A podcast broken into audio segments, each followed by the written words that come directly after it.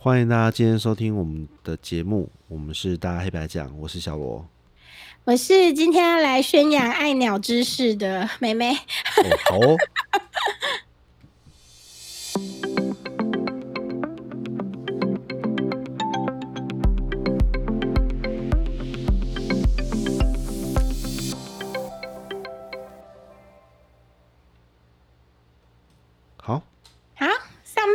给你主讲吧。好，那个其实我今天有一个话题想要跟梅梅聊天的，就是大家都会有那种你知道，就是二十岁的人啊，最想从事的工作，对不对？啊，哦，大家可能也听过，譬如说日本的小朋友最喜欢想做的是 YouTuber 之类的。嗯，好，然后现在二十岁的。假设我们的听众好像是没有到那么年轻，好像至少都有二十五到三十五这个阶段，是领薪水。对，不知道大家现在正从从事怎么样工作？那我今天想要换一个角度来讲这个问题，就是。你最不希望小孩从事的工作是什么？因为我自己有小孩嘛。那也许我们的听众未必有小孩，可能是还没结婚，或者是说还没有生小孩，这都没关系。但是你有没有想过，对，或者或者是你自己觉得绝对不会想去做的，就是钱给你多，你也不愿意去做的哪些职业？这样子。嗯，对对对，因为我看到一份名单很有趣哈，它本身是说是。呃，应该是用网络统计的方式哈，就是 Z 世代，也就是说现在的两所谓的两千后，你知道两千后已经开始就业了吗？哦，因为二十三了嘛，对对对对对，两千后已经开始就业哈。嗯，那到底两千后就业真正最喜欢的，他们我们从我们就讲。因为我们并不是今天来分享这个什么哦，我们有讲到十大最想从事的职业，我们不是在做这个节目哈，嗯，所以我们就稍微会比较节奏这方面的节奏会比较快。好，我讲八到十名哈，八到十名最想做的有医生，医生还在哦，医生居然还在，医美医生还是外科医生？我觉得，我觉得，对我觉得 相信哈，真的现在医生可能大家都大家都知道哈，有些科开始缺医生嘛，譬如说妇产科。对，还有外科，对对，外科只要要背行，会有可能会让你背上那个责任的哈，会刑事责任的，都几乎都，或者是会打官司的医生，开始会变少，所以很多时候都会变成像是医美那种，他也他也不给你动刀哦，他不是说我们想象中的整形外科或什么，他就是直接只是打打镭射，打打针，打打镭射就算了，擦擦皮肤可以要他，对，去一点痘痘，没错。然后第九名的话呢是歌手。啊？怎么？但是我觉得应该比较签，就是在网络上开始。对对，我因为这个本身是这个是从网络统计的啦。那 OK，至于说有没有准确性，他也没有。想要变成 idol 吗？对，idol，对，idol，idol，那他有没有真的要变红？我真的不知道。那哎，我我是说，我相信有有对唱歌很有热忱的人，那真的要变成饭吃，我觉得在台湾做艺术要变饭吃，真的是有困难。啊，很辛苦啦，很辛苦，几乎都要有副业啦，或者是说艺术就是你的兼职。对啊，像之前你知道国兴有推出一阵子，因为我们是喜欢日本文化嘛，又学我又学日文，然后就是有国兴有个节目叫做好像什么歌唱王吧。哦哦，真的国兴歌唱王就是一群会唱很日文很不错的一些人，那老中青三代都有上去唱一些日文歌曲这样子。嗯，对，其中有一个我觉得唱的超好的啊，嗯，也是美红啊。有的时候是一个运气，有时候没红也是没红啊，或者是说他他可能就是算是中日混血吧，台日混血吧，哦，对，但是也是就没有成。哦，那个东西涉及很多啦。我那时候还追踪了他的 YouTube 一阵子，但是后来也是看他也是没没有没涨粉，拿个中国词来用。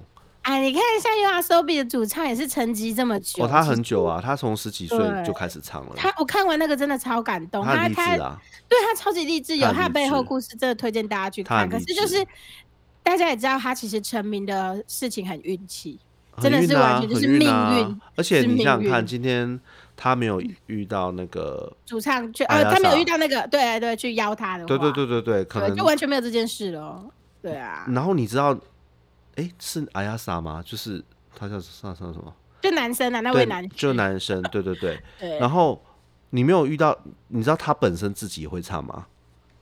阿亚莎，阿亚莎，好真是的，可他很厉害啊，他很厉害，他本身就是个很厉害的啦。阿亚莎，他他本身他自己也是唱，就很强。对，但是其实也没红。对，没有啊。然后就中间有遇到很多消沉的事情，也也那其实算是两个消沉的人刚好碰上了。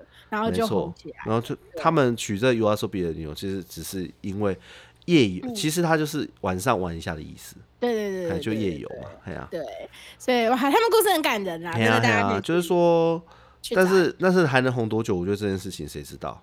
不好说。现在现在以韩团来说，那种免洗的速度真的是替换的非常非常快。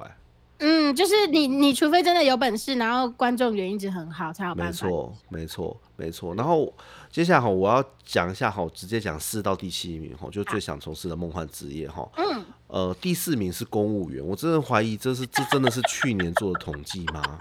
你你知道哈，我我等一下再讲，我因为我们今天要用反向来聊职业这件事情嘛，我觉得我们就这边就不多评论，不多评论。第五名呢是空服员，空服员我可以相信有很多女性还是对于吃。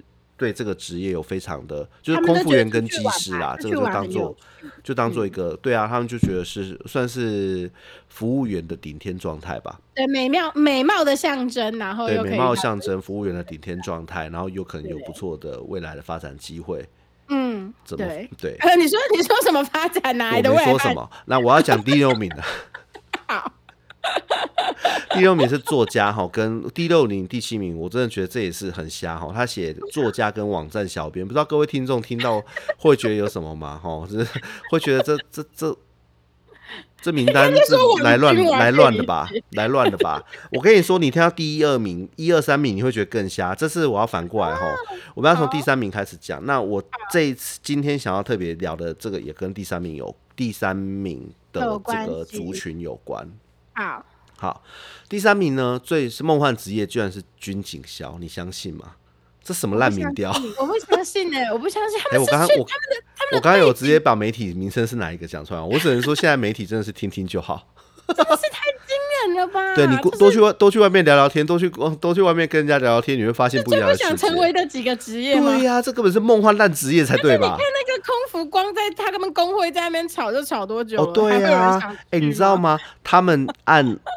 在国外罢工，大家也没怎么样。然后在就是说，大家会很团结去向劳方，呃，去向资方争取争取权益嘛。可是，在台湾的话，你罢工的时候，就会说：“啊，你们都草莓族啊，一点点苦都吃不了。我们以前怎样怎样，我们以前怎样发小都发小，你知道吗？”对啊，没错。好，然后第二名我觉得有所本啊。好，第二名的话是工程师。那工程师的话呢，可能受惠于台积电啊。但是，我其实跟一个朋友刚离开。刚刚回台南，就是他来我们家住。那他们本身三兄弟啊，他们家三个兄弟都是科技业相关哦。对，书都念得好，然后都是科技业相关。然后呢，呃，他本他本身是小弟，因为他两两个大哥。然后，因为他跟我透露，就是说，哈。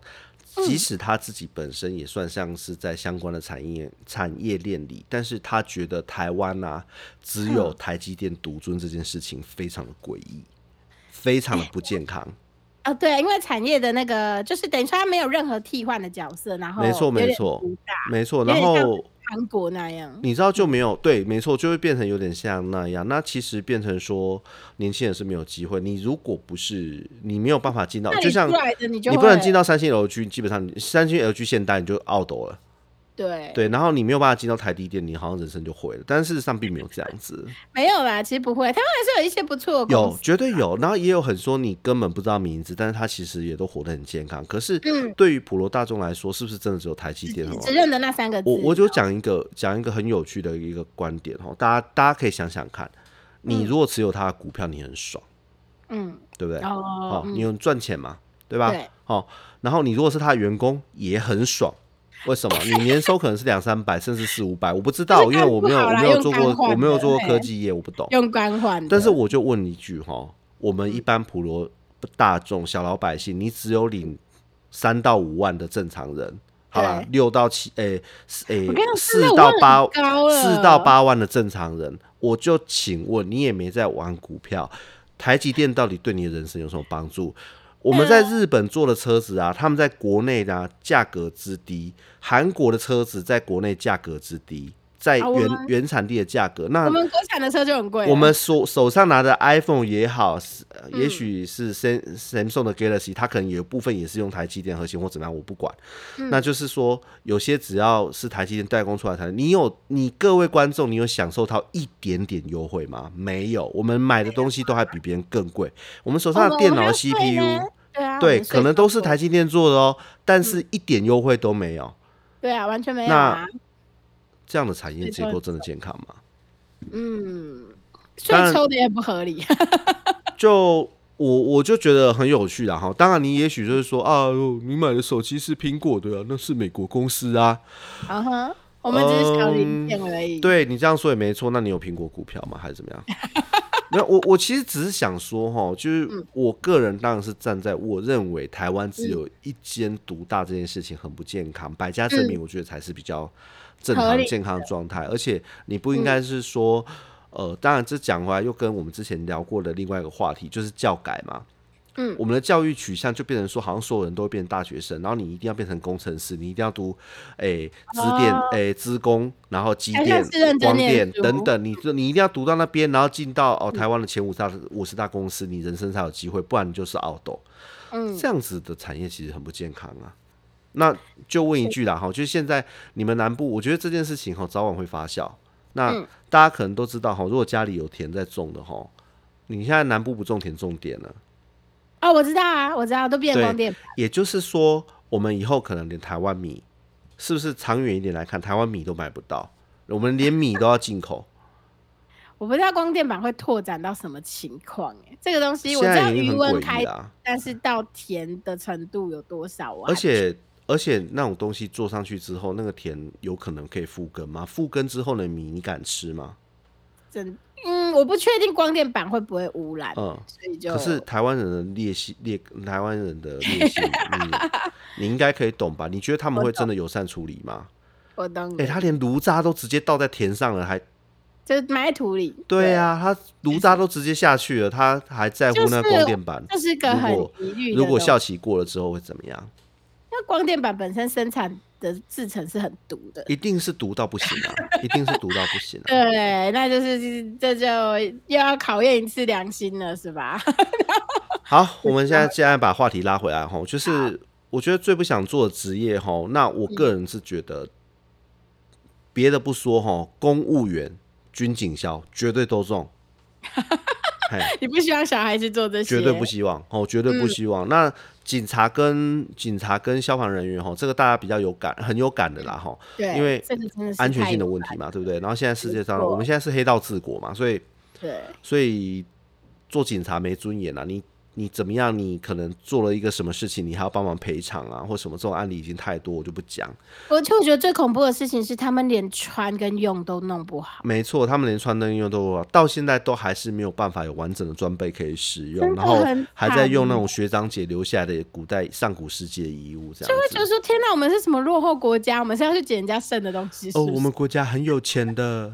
对，如果都还有钱可以普，就是全民发钱的话，先帮他们买一点衣服吧。说真的，我不。介意少个一少领一千，其实我我也觉得没差，啊就是真的没差哎，拜托帮他们买好的装备好吗？没错，没错，因为他们在最紧急的时刻冒生命危险去做一些事的人，没错，那他们才应该得到最重要的安全保障。没错，然后医护的部分我快速稍微提一下，那我自己的我另外一个妹妹。嗯，她其实刚好最近怀孕，那呃，应该是说她生生完了，然后去月子中心，我找她聊天的时候，她说她其实有很犹豫，很多学姐啊撑不下去就不干了，学姐学姐学妹都不干了，对对对，那什么医院就不方便，哎，也没什么不方便讲，反正总之就北市的医院呐，反正你讲现在都很惨，现在应该是说这里哪间医院不重要，因为我相信很多现在还是都一样。那个白衣天使吼，已经不是天使，是白衣圣人，你知道吗？因为他们真的都是折寿在帮你做事。我真的觉得现在，哎，不好意思，刚刚转了个头。我真的觉得现在愿意去当护士的人，真的是天使，已经不是天使，是脑子坏了吧？他们是拿自己的命在换别人的健康，哎。对啊，没错，没错，他们就是拿自己的命在换别人的健康，然后然后说要补给他们的补贴，好像听说也没没没没拿到嘛。你放心，我跟你讲，我我这件事情哈会直接跟我下一真今天要讲的这个主题有关。那好，我今天要讲这这个族群呢，它其实隶属于公务员的一环。对，好，各位有小朋友的那个家长啊，或者是说你你的亲戚啊，你的哥哥姐姐啊，怎么样？你有生小朋友的，你应该会发现今年有一个新的政策改变，很奇怪，在选后改变了，就是现在小朋友他们的托育，就是在公幼公幼的部分，他们其实是四点下课嘛，对不对？嗯。然后你知道现在啊，他们只要花每个小时三十五块。就可以再拖三小时，三十五块三小时，直接从四点哎，跟着两个小时半，直接从三从四点托育到六点半。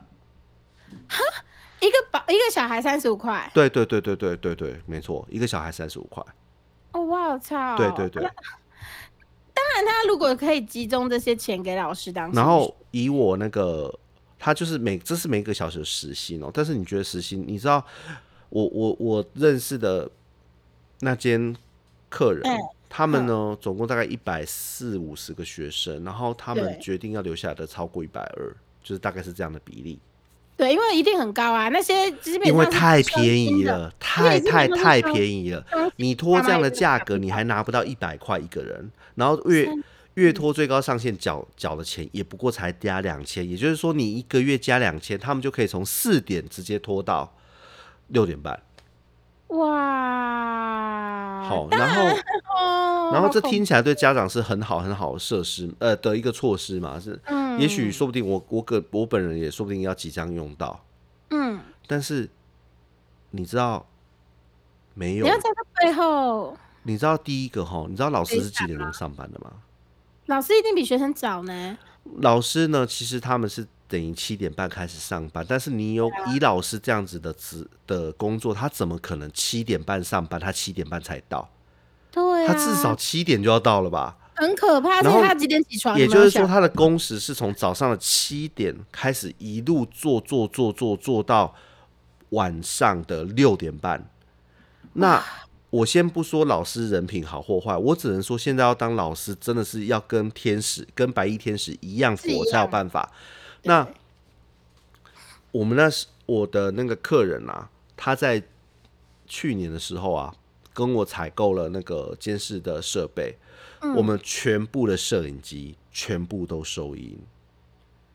然后他找我这今年的寒假找我过去再做检查，理由是因为他要确保说的设备没问题，因为这因为这个政策的改变，你知道有时候小朋友他不是故意要阴老师，可是他有时候讲的话听起来会很恐怖，对，就是会觉得老师讲什么做了什么。那？我我就问一个问题：如果当我们自己啊，嗯，真的很累，工作了一整天，而且你要想哦，你可以你可以中午可以歇息。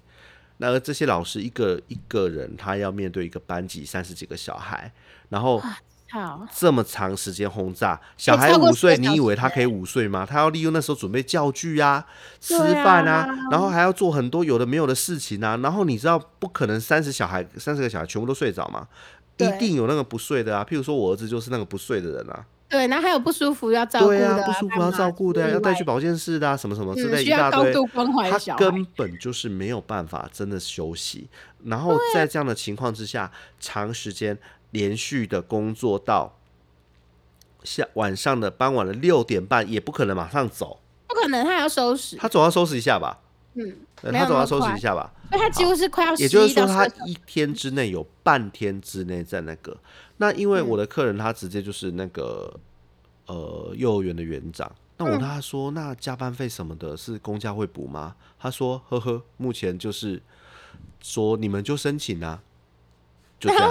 也就是说，也就是说钱根本没有安排。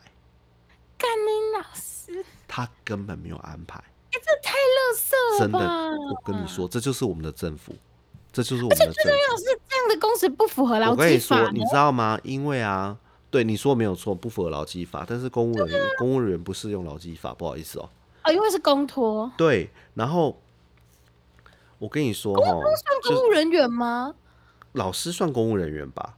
啊，还是在算教育？没有啊，幼公幼稚园好像不算。可是他们也都都都要有那些证书呢。证书是要的，但是跟他是不是公务人员没有关系。我查一下好了。好啊，好啊，你一边查。好，那那这是钱哈，是第一个问题。然后第二个问题，我说这么长时间，这也太夸张了吧？那没得休息怎么办？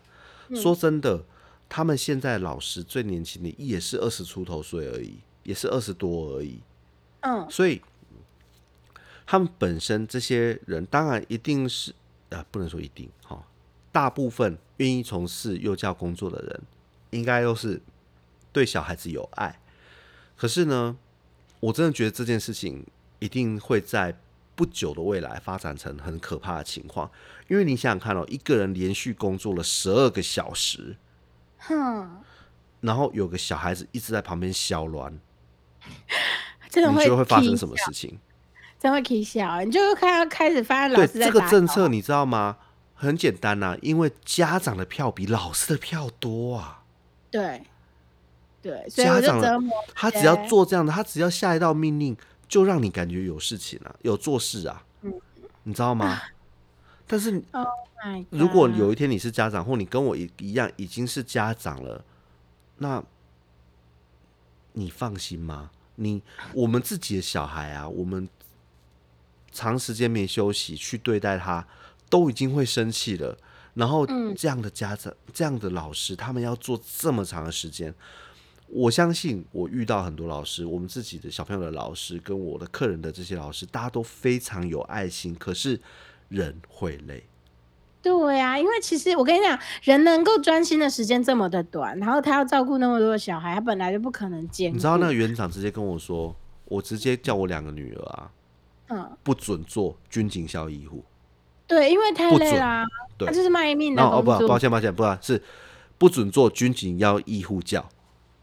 军警校医护教，对都不能做，要跟公务员沾边的，只要跟公公跟公沾边的，全部都不准做。Oh my god！对，我不知道大家对这件事情有怎么样想法哈。那也许也许可能听众朋友还没有小孩，这也没关系哈。但是如果你的身边呢有你的哥哥姐姐什么，或者是你的亲人已经有小孩的。哎，应该都会知道这件事情，就是今年的那个延托的费用哈，变得超级超级超级超级的便宜哈，本来已经不贵了，现在更便宜。也就是说，你一个月只要付两千块左右。但是呢，以后以前呢，这几年不是因为就是疫情后啊，有很多的那个就是发生幼儿园对待小孩子非常的可怕的一些事情。对对。一但是目前为止有没有发现，基本上都还是在私有或私托。或者是甚至是不见光的那种托育中心或什么之类的，基准公幼也有啦，只是会被压案呢。对，被压。那也许这这件事情以后是不是真的会变正常？所以我们的小少子化办公室又成功了。真的，看听了有没有觉得很恐怖？其实现在就要知道，把小孩交到别人手上，真的是一件很很运气的事情了。你真的不知道会发生什么事，你也不要指望不会有坏事发生。我真的就是你要随时都有心理准备，小孩的保险要买好，真的很恐怖，真的非常恐怖。你就就是，而且啊，我刚查了，嗯，就是呃，其实。幼教的部分有所谓的幼教师在讲，就是公托的部分。嗯但是问题是现在有新增一个教保员，然后这个公幼教保员他就是物廉价美好用的东西，就是可以拿来省钱，就是补充老师不够的部分。那个教保员是契约禁用人员，适用劳基法，跟公务员不一样。但是他考，但是他考进去是公务员，就是要用公务员的类似的方式去考试考试。我们有个朋友啊，是台南，他就是被请去当这种的。哦，甚至是这是因为他做的很好，所以甚至那个园长还叫他说你要不要来做。就是公务体系边缘，你知道他他他都会跟小孩子讲，嗯，他真的是讲给我们听，我们真的是边边笑边无奈。他说哦，有一两个小孩子特别皮，然后啊，他就会偷偷跑到他，他就走到旁边轻很轻的跟他讲说，你最好赶快吃完，不然等下老师又会再打你。你知道，就是有些特别皮的小孩，或者是说，就是比较不听话的，他就是喜欢反着来。对对对对对对。然后，我 我想老师也是人呐，就这样，他不是机器啦。真的啊，真的。他不是机器啦，所以所以不要不要幻想说，吼，就是没有没有谁应该对谁啦。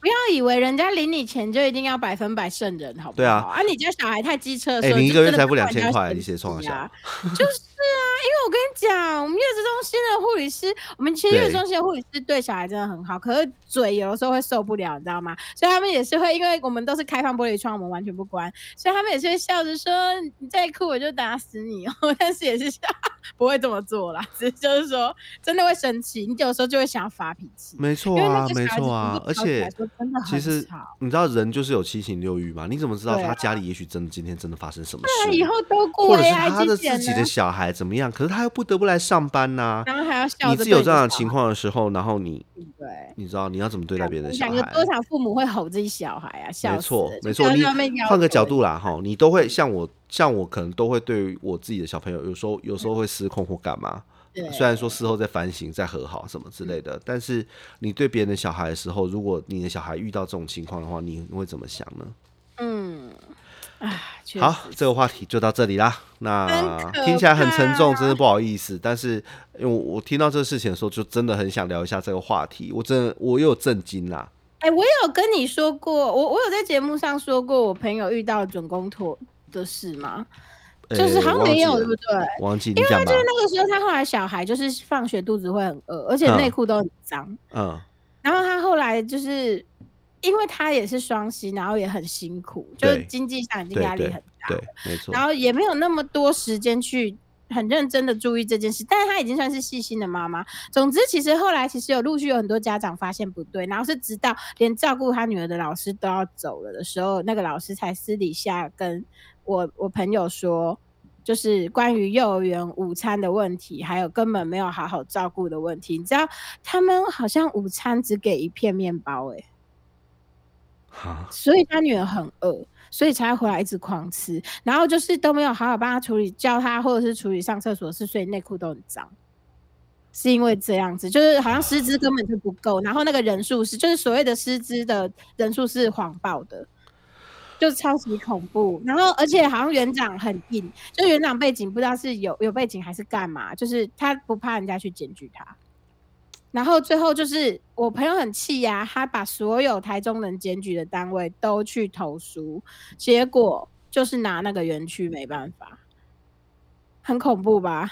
我觉得我听到真的觉得干什么地狱般的 事情，而且最重要的是后来家长不是都决定要走嘛，很多家长都决定要走嘛，连老师都看不下去要走嘛，然后那园长甚至还来跑来跟我朋友说。我算你便宜一点，你小孩的人，你小孩去别的地方，哎，不是不是是，好像说，呃，你小孩可以去别的地方念，但是能不能借他挂人头？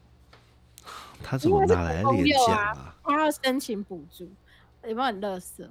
然后，所以我就觉得超离谱。我不知道，我有点忘记那一段，就是请他挂人头那段的细嗯节，嗯，反正就有点类似这样的事。然后我就觉得，哇操，真的是不要脸到了极点呢、所以还蛮，而且那时候就是，其实我朋友是可以申请一些低收入户等等的补助。嗯哼哼哼，园区一开始他没有要走的时候，还压他补助、欸，就是不让他申请，就跟他说没有办法干嘛什么的。反正就是有一些很奇怪的事情，然后最后我朋友就是真的也是私有吧？他是准公托了，哦所以才便宜啊。哦对啊，对啊，然后所以以以上班族来说，大家最喜欢的应该是准公托啦，私就是有立的不算补，助的、啊，私立不算，而且总共拖的时间正常来说，不用延拖就已经到五点半了。嗯，所以就是是那嗯个，然后我就觉得哇，真的真的非常的吓人。那其他细节我有点忘记哦。然后他后来他女儿也是讲话开始结巴，嗯，就是可能在学校有被一些老师欺负吗？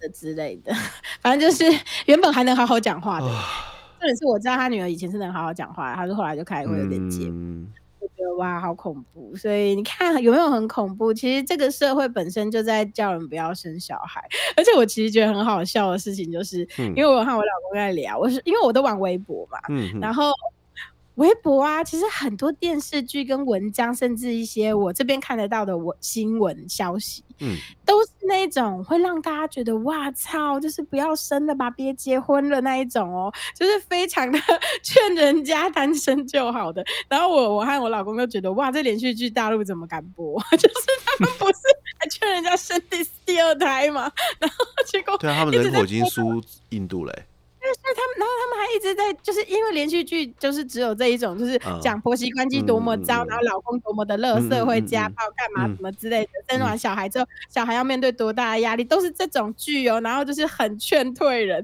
然后我就觉得。不是跟他们政策完全相反嘛？这个剧竟然没有被禁，而且几乎都是这种剧在红，然后我觉得很好笑，就非常的反方向走，你知道？而且其实他们的社会本身真的就是不想生的，因为尤其是我玩微博这个部分，嗯，因为他们毕竟其实能玩微博，能够在那边看漫画干嘛，买国外同人志，都已经是比较上算是生活过得轻松啦，相对轻松，生活过得很好的，对啊。然后所以。这群人其实他们都不不会特别想生诶，真的都蛮劝退，然后我就觉得哇，真的很可怕。那就更不要说我们了，我觉得我们也是差不多类似的程度啦的进国家进程啦，开始走入一个就是会少子化，大家都不想生，只想把对只想把我们对我们死亡率已经比较高了嘛，然后所以就是对啊，早要反转了。我觉得这就是这就是没有办法，是因为我们改变不了现在的社会，我们就没有办法想要生，没救啦。世界末日又来了，你这个已经已经偷袭下去了，就只能靠忍。我们没办法，是啊，最后最后只能开始教他们野外求生，就是开始看那个贝尔的那个对对对对对 求生影片。现在只能跟大家，现在只能跟大家说，就是大家自己的小孩自己看好了，就这样。真的，就他需要你，他需要你，不要说全神贯注，他需要你真正优质的陪伴呐。哎，因为你看，像这次高雄不是有一个跳轨嘛？女高中生有啊，我知道，忧郁症啊。其实细节并没有被真正的证实，因为可能新闻也不敢报。然后就是只有一直都只有讲跳轨，然后就是因为不是有一篇另外有点像小道消息的新闻出来，是说那女生有发一个线动嘛？啊，对啊，忧郁症，然后爸爸骂她，对啊，对啊，我看了，嗯。对，那我其实觉得不管这件事情是不是真的啦，不管是不是，但是其实现在有忧郁症的人真的越来越多了，没错，真的。所以如果说父父母没有办法给小孩子很好的精神上的陪伴，如果你只是觉得你当初很辛苦，小孩就应该跟你一样吃得了苦的话，嗯，那我觉得你的家庭以后也，你的你的小孩不会孝顺你，嗯。会出很多问题，会出很多问题，社会就只会越来越乱，然后只能这么讲啊！听起来好恐怖哦，感觉就是一个恶性循环。我我我觉得哈，换个角度去跟小孩子相处可能会好一点啦。嗯，我我有，其实最近我一直在思考，我要怎么样去跟他们那个聊天吗？嗯。哦，这这要开，这这可能要，这可能要另外 另外专专题来讲。但是我觉得，我觉得我快速讲重点哈，就是说哈，我不觉得完全哈不打是对的啦。哦，不行啊，因为对对对，其实有些小孩子真的他需要去连接哈，连接事情。对，但是我也很佩服那些不打就能够教的很好的人啦。但是我觉得他们运气很好，有些小孩是听就对，其实其实是，我觉得他们只是运气好而已。然后另外一方面，我只能说就是。尽量用问题去。帮助他们思考。那我们之前的节目也很多次强调，其实思考这件事情是极度极度重要，也是现代人最缺乏的一个部分。不要不要学你爸妈当年的教法，因为对对对对对，爸妈都是你问这么多干嘛？有问题就没错没错没错没错。其实你要鼓励他们问问题，问越多越好。你越越多，你越不用担心你的小孩子以后变笨。你的小孩会越聪明。对对，没错。所以就这样啦。那请让他们问吧。没错，就让他们问啦。那不 要不耐烦，就是认真的回答他们，就认真回答他们。那带他们认识这个世界，你怎么可以乱回答？对，那嗯，就记得把家人，包含你的小孩，当成你的朋友，把你的朋友当家人就够了。哦哦，对，就我们之前说的那个，没错，就这样啦。嗯，多给家人一些耐心。好，接下来妹妹要讲养鸟的事情，我们先休息一下。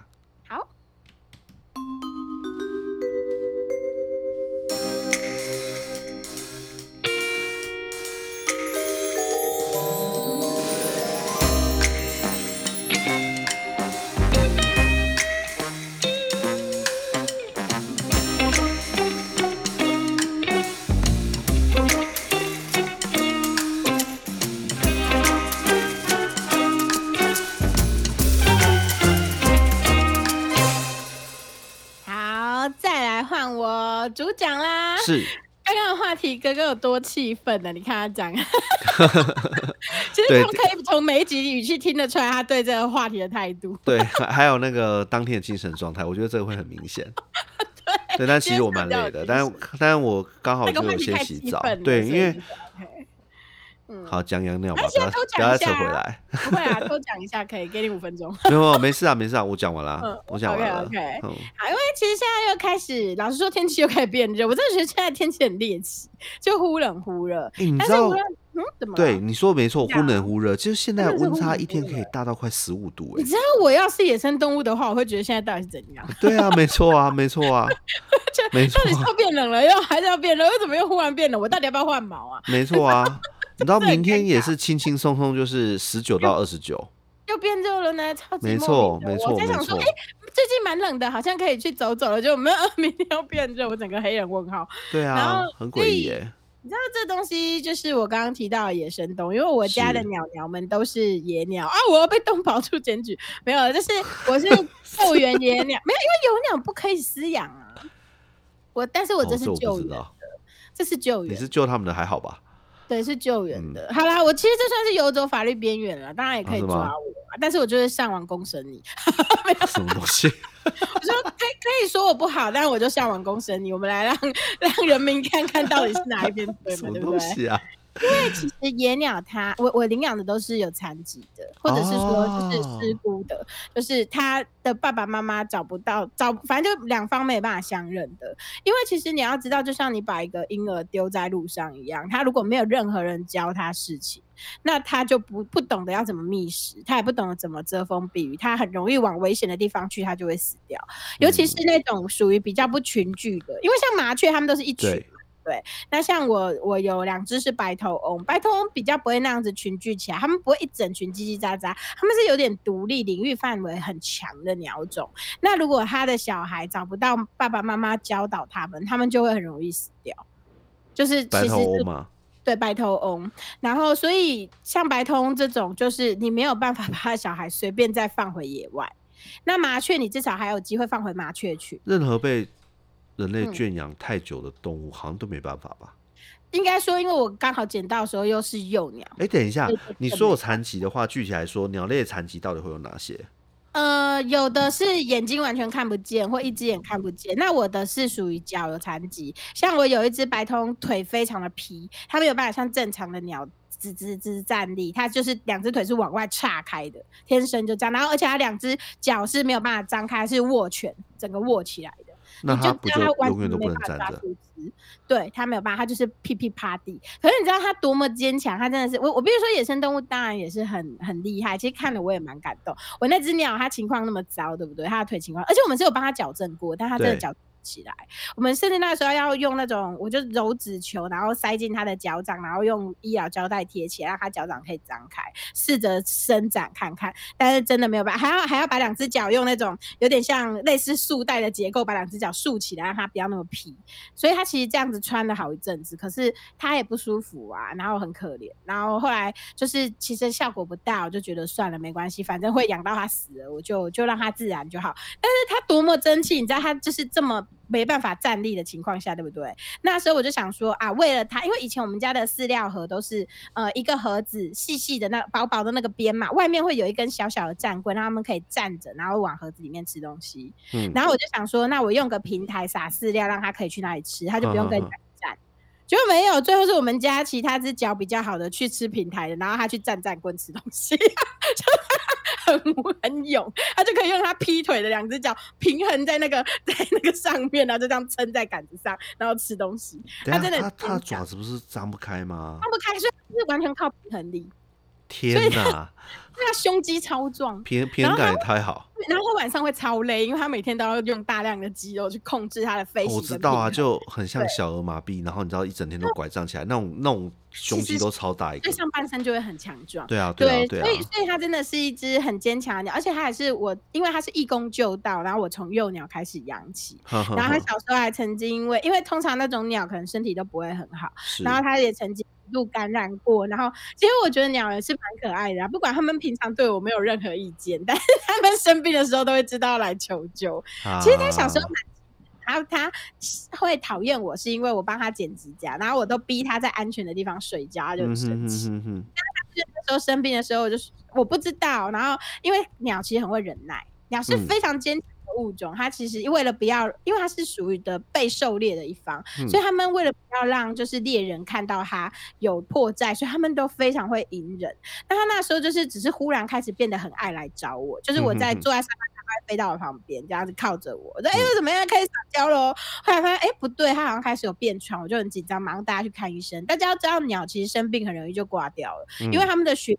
非常的快，它们的心跳也非常的快，所以它们有细菌感染或者是感冒之类的，他们其实非常快吧，非常快，所以一定立刻发现就要看医生。嗯嗯然后那时候就去看，马上就投药嘛，然后啊就喘了好几天，很可怜，我就把它安置在笼子里面，食物就放在旁边这样子，然后。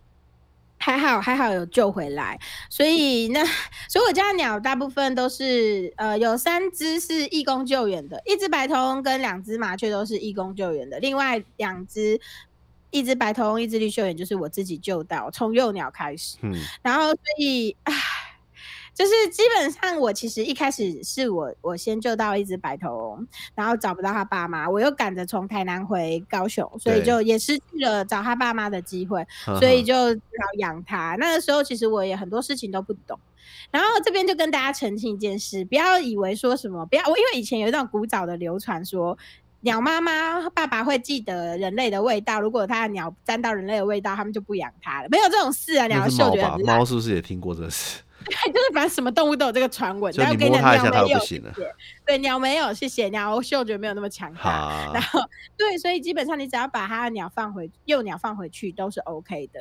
那其实有的时候会像，那我这边简单讲一下好了，因为其实像我我们可能会跟野鸟一般的野鸟协会的救援方式又有一些不太一样，是因为他们人力有限。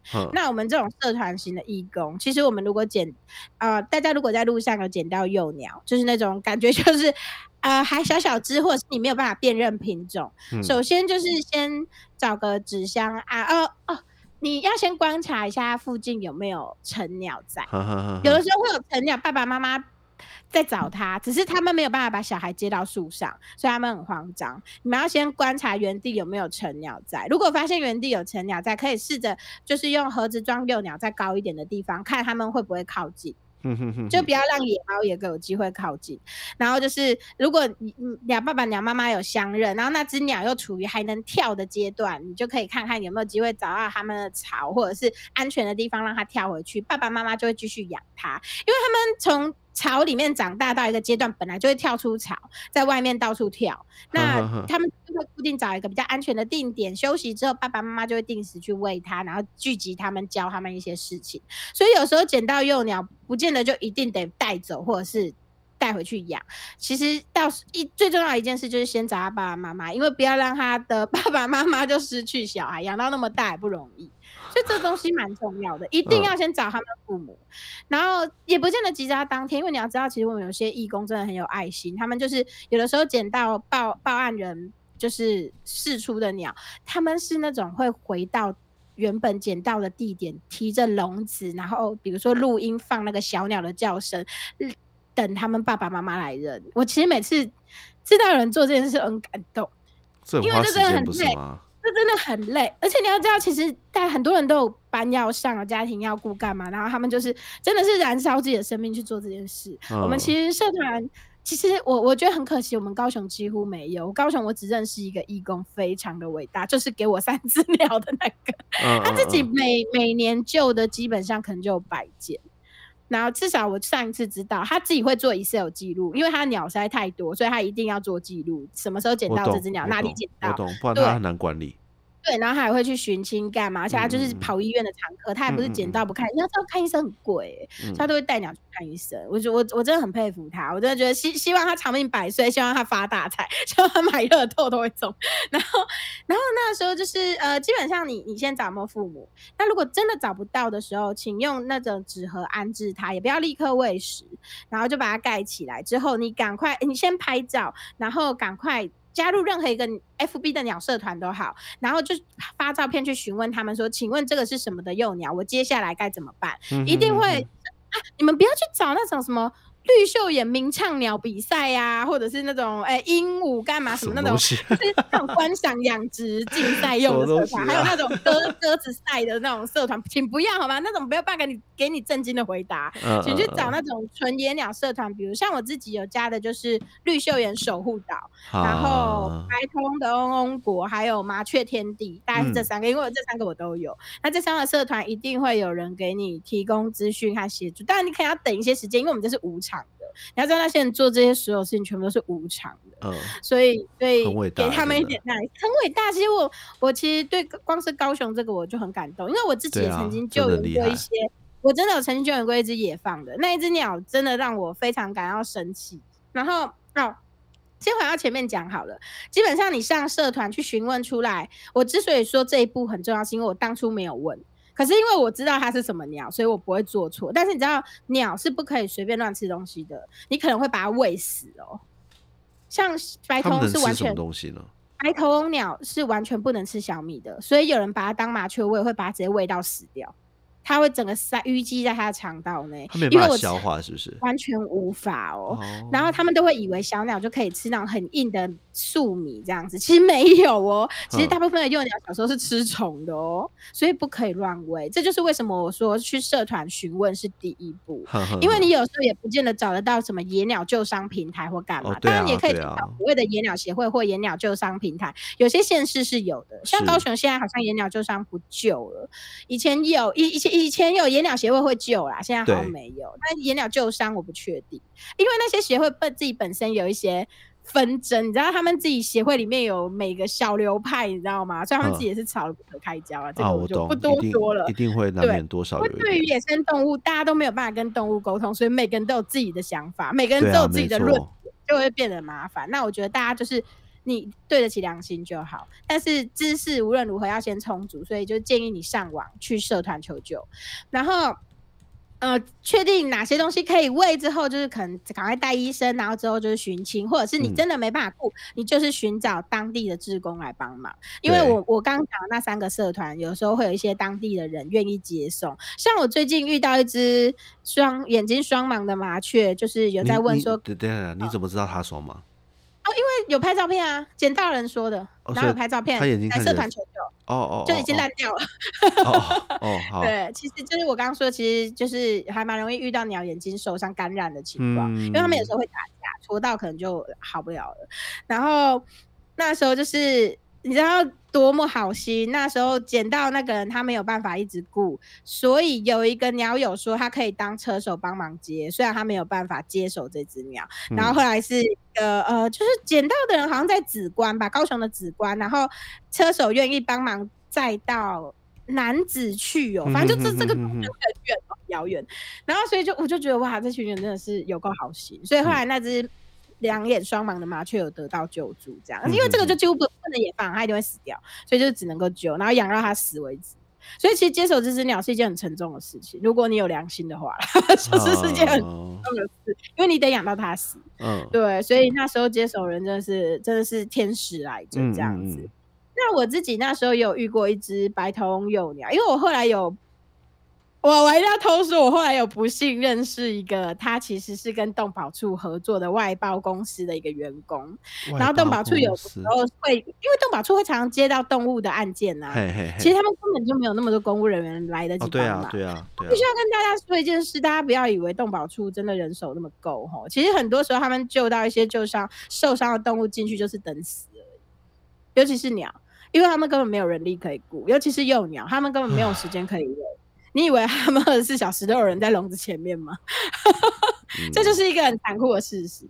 然后，所以就是那时候，但是那个外包公司的那个人，他是我有我有他 FB，他真的是非常热爱动物的一个人。他是平常就会去山上探险啊，然后教导大家认识一些昆虫、蛇什么之类的那一种。然后他那时候就是不知道为什么忽然联络到我，问说可不可以帮忙救一只白头翁幼鸟。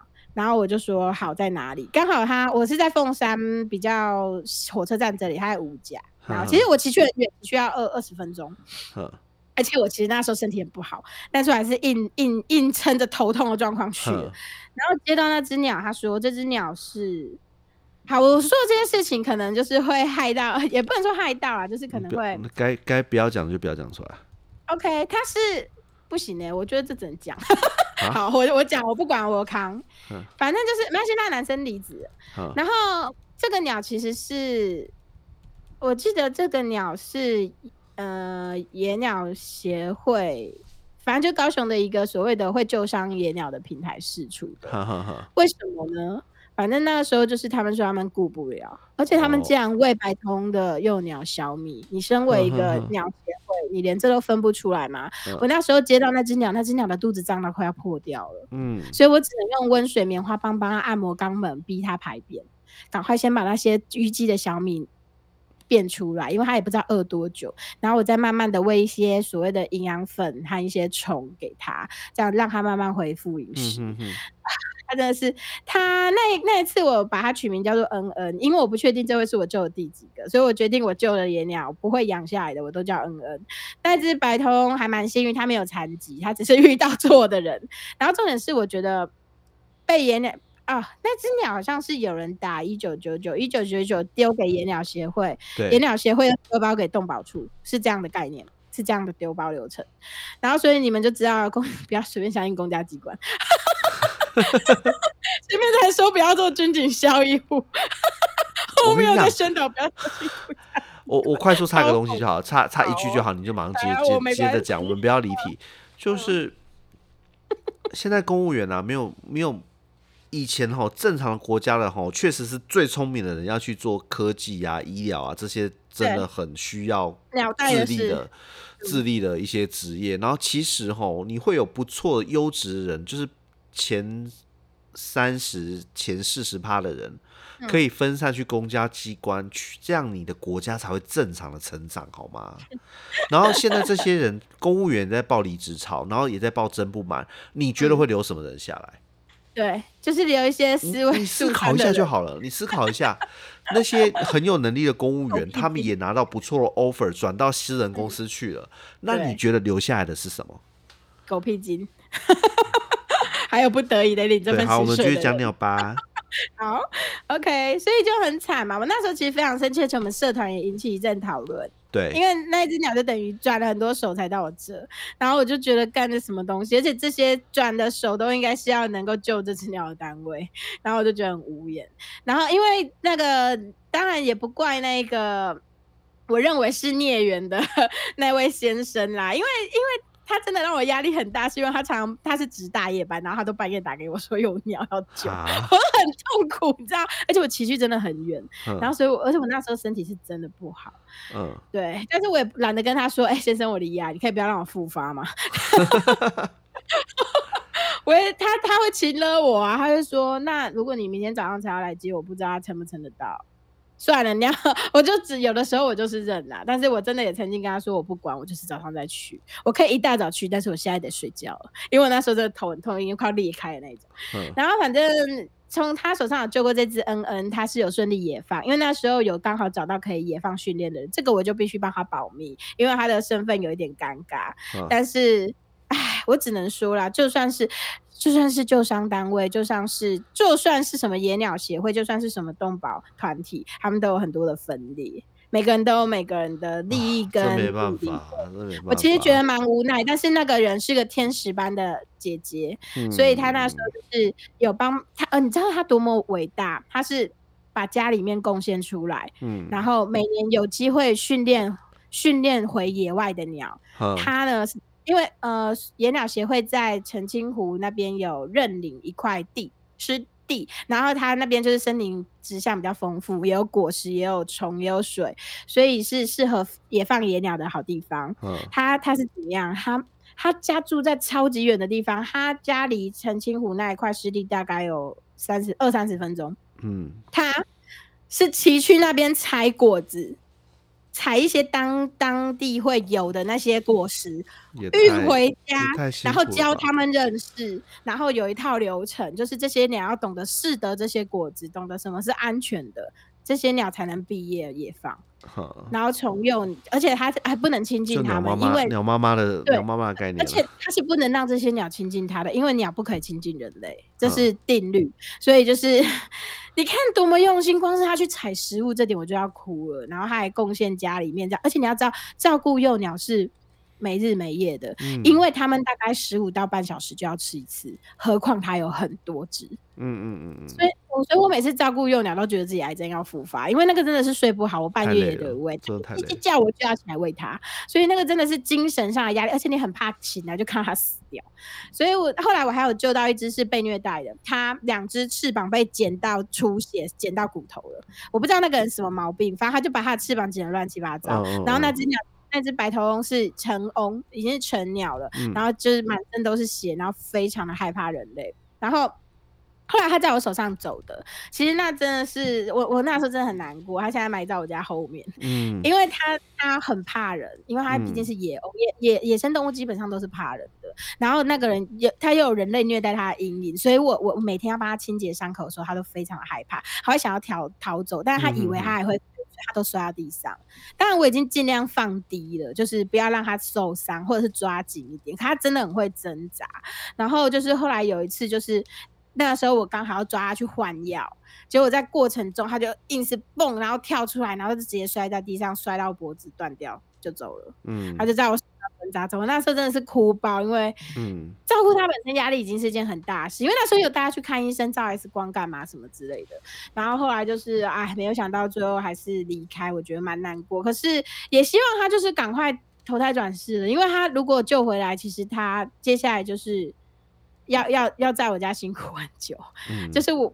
他就是没办法脱离有人类的环境，我也不知道能不能得到他的信任，所以那那件事真的让我阴影蛮深的。可是就觉得说，如果真的还是有缘分遇到野鸟，我还是会救援。所以后来还是有我婆婆就捡到一只鹦鹉嘛，我有帮忙过，而且它还有雨狮。然后大家知道捡到鹦鹉其实压力很大，等一下，等一下，这就是狮子。就是你说小虫子哦哦哦，对，OK，就是会寄生在翅膀上，那个是会传染，因为它会跳啊，所以我很怕传染给我家的鸟。之外，其实鹦鹉是有传染病的，鹦鹉某如果它是有带有病毒的，它甚至连它的羽管血血，就是它羽毛在长出来的时候，会先有一根像薄薄的塑胶管包住，然后那个塑胶管。才会跑出羽毛，那个羽屑都可以带病毒传染，所以鹦鹉那这捡到那只鹦鹉让我压力很大，然后那时候又一时来不及检查，而且检查很贵，那个好像需要验验病毒的话，好像验血、验 DNA、验。需要写，然后就很麻烦，所以那时候我就很纠结。当然还是顾了啊，把雨师先给顾好，就用药除。然后后来是幸好有找到就是愿意领养的人，所以雨师除完之后，我就把鸟接收给他。可是现在无暇无息，我不知道那只鸟还有没有活着。希望它是好好的，因为它是其他义工介绍给我的啊，我们都不是鹦鹉团。所以就也只能够听天由命的这样子。嗯希望它小白有过得很，它是一只非常漂亮的鹦鹉，捡到的时候很瘦，可见它的主人也没有好好照顾它。我真的，我真的劝大家哈，我们我们这个节目这么劝大家不要生小孩子，其实最重要的事情是在劝大家尊重生命，不完全是小孩子而已，是劝大家就不要不要养。对，是在劝大家尊重生命，这其实跟。你要不要生小孩也是一样的道理，所以，所以就算是鸟，就算是鱼，就算是昆虫，甚至蜘蛛，它们也都是生命。希望你有那个能力带他们看医生，好好的照顾跟陪伴他们再养，因为这是一件很沉重的事情。如果你做不到，全部都是业障。大家不要以为这没有什么啦，我自己都觉得啊，我小时候。对我，因为小时候都没有什么宠物常识，然后我们家养过很多宠物，不是吗？我其实现在都觉得说，我就是还债，好轻，也不能说轻业当还债，就是我现在终于知道生命的重要，跟我应该要用什么态度去对待生命，所以我其实现在的表现跟我小时候完全不一样，我真的差蛮多的啦。然后，然后希望希望大家不用先跟我一样成，先跟我一样是先是个冷血的人，然后才。懂得懂得尊重生命，我觉得当然希望大家是听到之后就能够少掉我中间可能因为养宠物没有养好而害到一些生命的过程。那我现在就是很认真的对待这五只鸟这样子。嗯，那基本上五只五只，对，因为中间像野放的就回去嘛，然后有懂懂就回归野外了，就回归野外。对对，然后所以就目前留下来的是五只没有办法在野野放的。啊，也不可能送人呐，所以因为我们家的鸟很，我们家的鸟是最高规格养，我们直接把家里最大的卧室改成鸟房，那间房间就是没有任何对鸟危险的东西，然后太阳最好，还有独立厕所。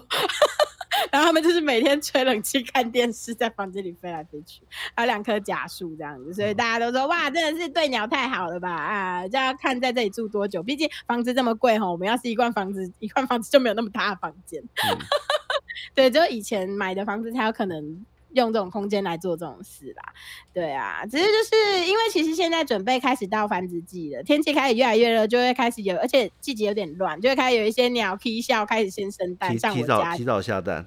对，提早下蛋。那如果说大家真的不小心救到幼鸟，首先就是先看看附近有没有成鸟啦。有的话，有有成，你你你就装在盒子，看有没有成鸟愿意靠近飞，那就把它放在安全的地方。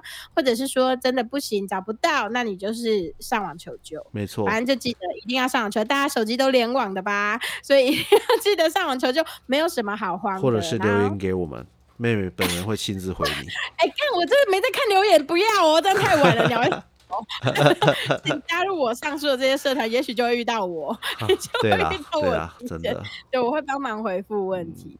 对，所以就是，其实以前我对鸟真的是没有什么关心，也不知道这个城市存在什么鸟，真的是自己救到了一只之后，开始无限的踏上这条没有终点的路。现在还得为了他们活下去，你知道吗？一只鸟好好养的话，白通的寿命有十五年，所以我至少得为他们再活十三年。对我家的鸟应该会算长寿，我自认为对他们蛮好的。所以，因为我们家的鸟是去医院看医生，医生都会说哇很漂亮，真的，而且是不是对，不是故意对着我称赞，是看完之后我觉得蛮明显的。养的好的话，它的毛毛发都会很对，毛发跟体态就会差很很很不错这样。对，像像我家不关笼，所以我家的鸟都很瘦，就是明明吃到饱，每天都是把肺这样随它吃，但每次都三嘎，就是很精壮。然后医生就觉得哇，怎么那么漂亮？这样子，呃，这算是啊，至少让我辛苦没有白费。我老公每个月要花一千多块养他们，冷气费、电费、水对啊。那其实我们这样养鸟，我们打扫很辛苦，因为野放嘛，等于是在房间野，就是房间放风，都是这样放着飞，所以我们每每个礼拜都要花大概两个小时去做一个大打扫，其实也蛮累的，但是就尽力吧。我觉得，嗯。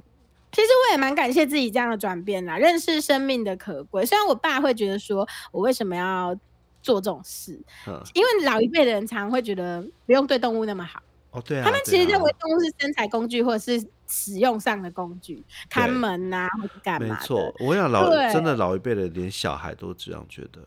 没错，没错，他们对待生命的态度跟我们其实不太一样。当然也不能说。对错就是他们那一辈训练出来的教育就是这样，因为他们可能种田就是把动物当工具，养狗是为了看门等等的，所以会喂他们吃骨头，然后把 哥哥你知道狗其实是不能随便吃骨头的嘛，大家不要随便喂剩下东西，对，会塞在胃里面，其实狗会出事情，有的狗是本完全没办法消化的。对，那我爸那时候就有说，就是啊，我干嘛做这种事之类的。其实我那时候就呛过他，我说爸，如果我现在还是个不愿意这么做的孩子，我以后不一定不会孝顺你，你躺在病床上。我会毫无同理心，就是什么东西？就是真，因为我不在乎生命。哦，对啊，对对，所以我我我那时候就跟我爸抢这件事。我说，如果我对鸟很狠心，我对你也会很狠心。所以你应该感谢我现在跟小时候不一样。啊，对啊，对，就是这样子。我是我自己，我可能旁人没感觉啦，但我自己知道，我这没办法，这是你自己的一个心路历程吧。对对对对，我自己知道是差蛮多。好，总之大家如果在路上有遇到一些生物生命需要你的帮助，希望大家可以不吝援手啦，或者是寻找专业人士帮忙。现在这个世道哈，考虑啦。换个角度哈，现在这个世道哈，帮助动物可能比帮助人来的好，安全吧。啊。真的，人起码动物不会告你。是啊，真的。帮助人也可以不小心来吃上官司，真的，就是公亲辨事主，真的容易。对，哎，好啦，反正大家如果繁殖季有遇到受伤的鸟鸟，或者是需要救援的鸟，请记得上网呼救哦。对啊，到正确地方啊，不要乱讲。对，不要随便把鸟捡走，因为有时候它只是在路上溜溜。没错。对，不要随便喂。大概大概是这样。好。好啦，各位晚安啦。哦，我们今天这样也录了一个小时，好可怕。没错，好，好，期待下次见面喽。嗯，拜拜喽，拜拜。